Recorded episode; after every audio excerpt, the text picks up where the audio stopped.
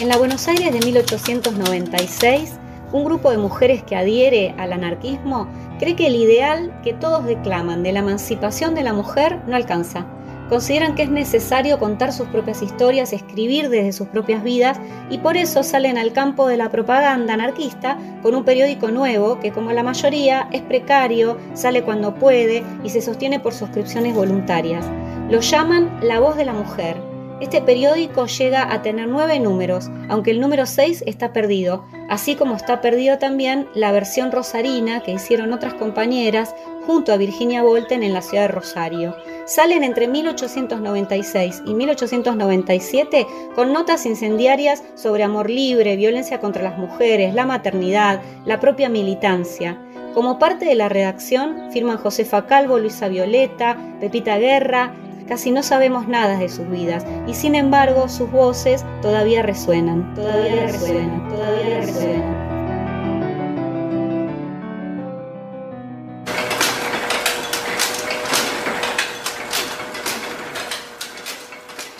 Año 1.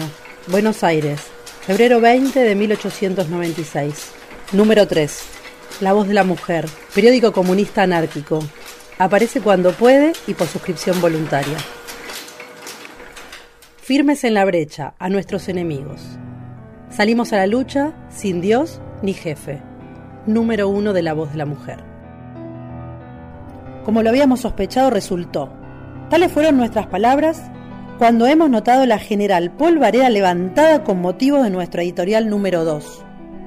Atacadas indirectamente, aunque sin razón, cuando el número uno vio la luz pública, decidimos no dejar pasar dichos ataques sin responderlos como era debido en efecto así lo hicimos, pero con tan mala suerte que debido a una confusión por falta de ampliación, en la redacción del escrito se ha descolgado sobre la voz de la mujer una verdadera tempestad. No obstante este primer tropiezo, no nos intimidamos.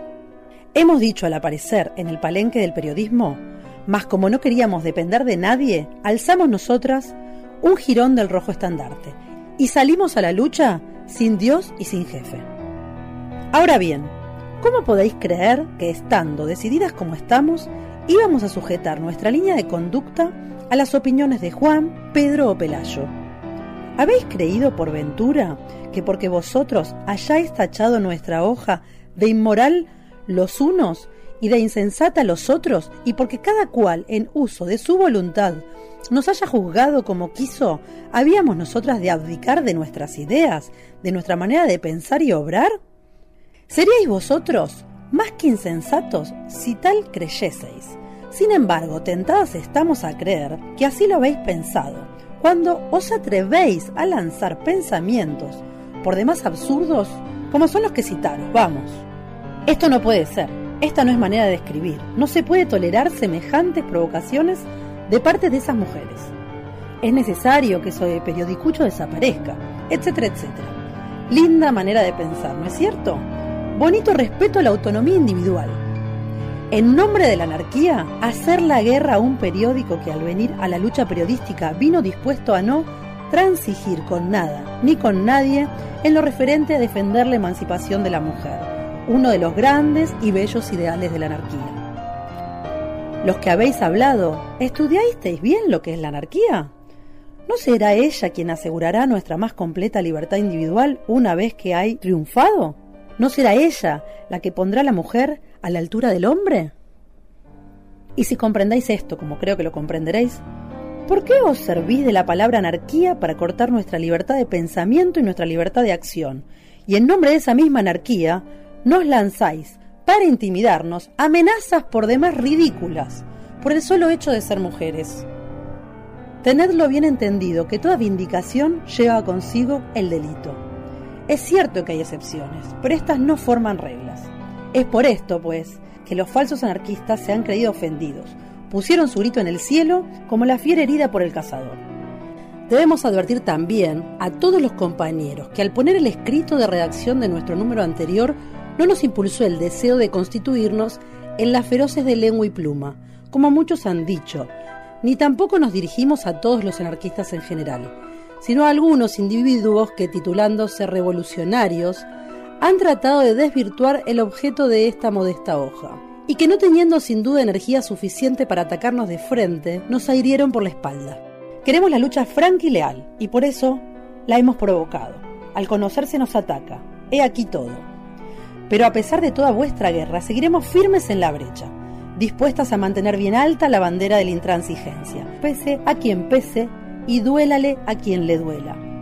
No iremos jamás a pedir a nadie su parecer sobre nuestra línea de conducta. Nos mantendremos firmes en nuestra divisa, cumpliendo nuestra más completa autonomía individual dentro de los ideales del comunismo y la anarquía.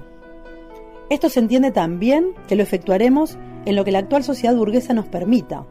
Ahora, compañeros y compañeras, todos aquellos que estéis conforme con nuestra línea de conducta, esperamos que nos prestéis la mayor ayuda posible para poder echar en cara a la actual sociedad burguesa todas sus bajezas, todas sus infamias y lanzar al rostro de los tiranos de la humanidad el lodo que nos pretenden arrojar a los proletarios y a las proletarias.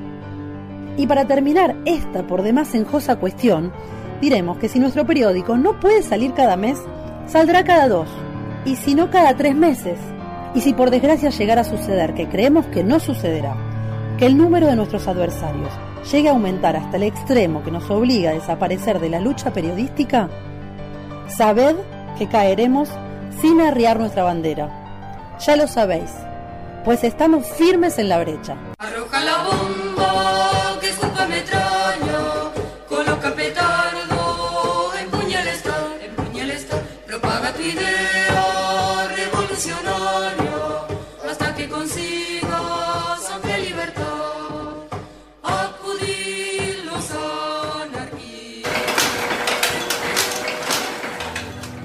Con la colaboración en voz de Laura Fernández Cordero y Yael Blanca.